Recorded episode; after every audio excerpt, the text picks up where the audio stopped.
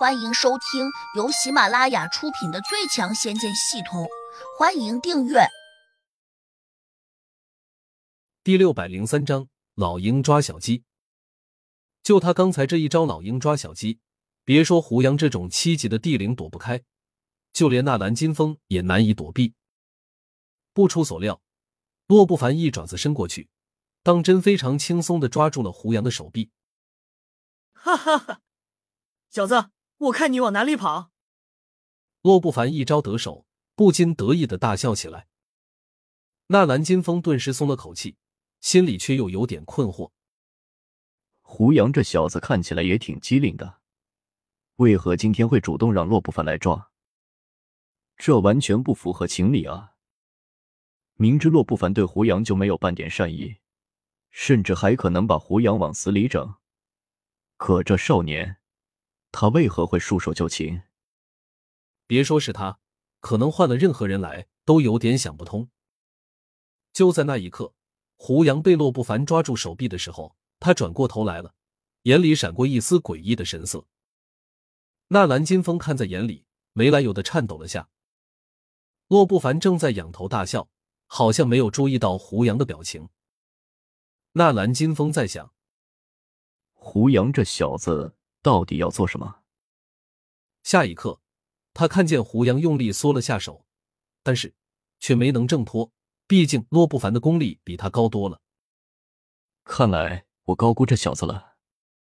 纳兰金风长出了口气，喜道：“原以为你很厉害，却不过一个莽夫罢了。你要是能从我手上溜走，我洛不凡的名字就倒过来写。”洛不凡很是不屑道。就在这时，胡杨脸上露出了一丝笑意，这让洛不凡看得有点莫名其妙。突然，一道古怪的烟雾从脚下的石头上升起，瞬间把两人给包在了里面。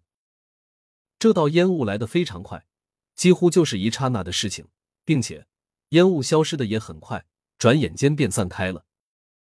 但是烟雾散开后，那蓝金风却呆住了，因为刚刚他还清楚的看见两人在烟雾中。谁知现在，他们却突然不见了。两个大活人竟然会在瞬间消失。纳兰金风难以置信的看着这一幕。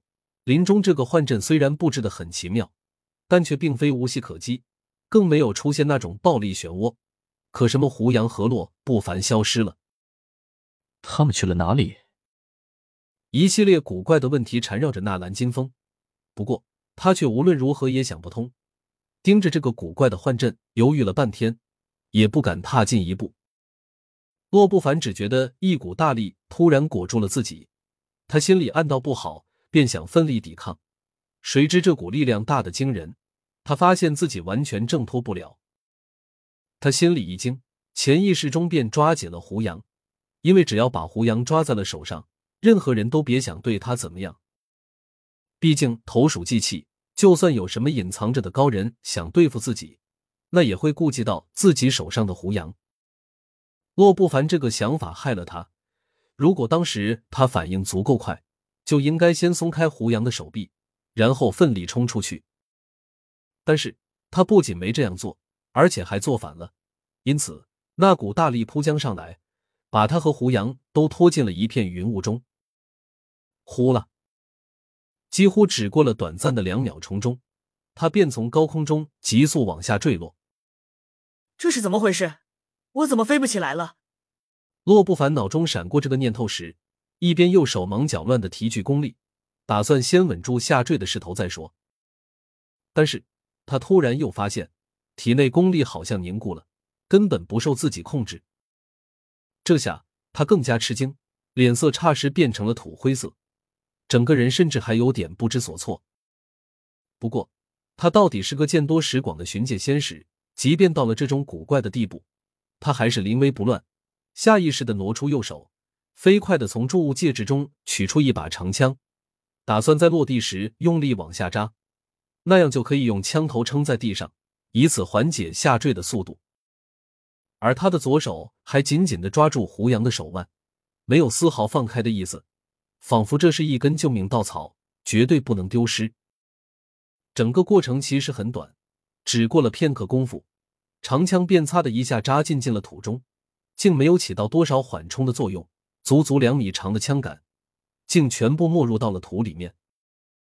而他的双脚又跟着砸到了地上，势头较猛，令他的脚跟都震得有些发痛。唯一好受一点的是，胡杨还被自己抓在手上，没有弄丢。他正这样庆幸着的时候，胡杨突然伸出另一只手，用力扳着他的手指头。刚开始时，洛不凡心里在冷笑：“小子，你只是个区区七级的地灵，休想扳得开。”甚至他还松开了右手的长枪，准备一巴掌抽过去，先给胡杨一个下马威。但是。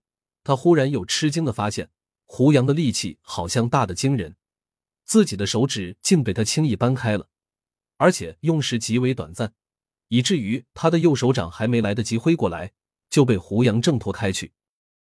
洛不凡又惊又急，二话不说，马上欺身迎上，挥掌便拍向了胡杨的胸膛。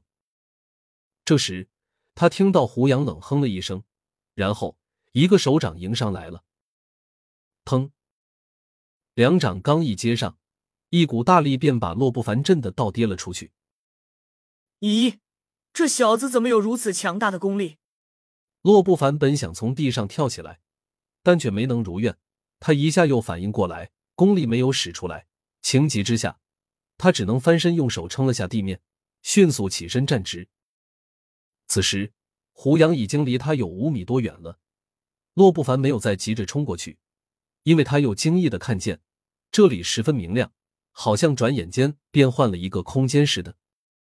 刚才在那片树林中，本是夜晚，虽然他的视力从不受白天和夜晚的限制，但光线陡然转变，他还是觉得有些异样。他跟着又警惕的往四周看了一眼，想知道这是在什么地方。远处有几个正在种药的农夫，还有几个年轻的采茶女再往旁边看。不远处有一幢木楼，隐隐藏在竹林中。本集已播讲完毕，请订阅专辑，下集精彩继续。